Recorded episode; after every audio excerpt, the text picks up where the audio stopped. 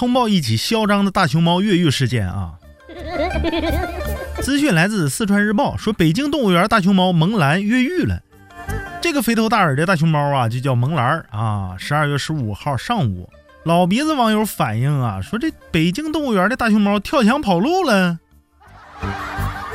整的一大帮游客啥也不干，就跟那看想当网红的这个小兰啊。我说兰儿啊，你想当网红我能理解，可你这操作有点不择手段了吧？我告诉你啊，冒险之旅仅此一次，下不为例。咋的？有本事在身，你就非得给我展示一下子？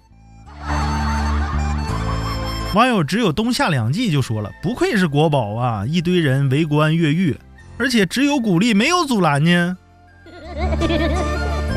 啊，最终啊，工作人员表示已经把小兰带回去了，现在状态老好了，那家伙能吃能睡的。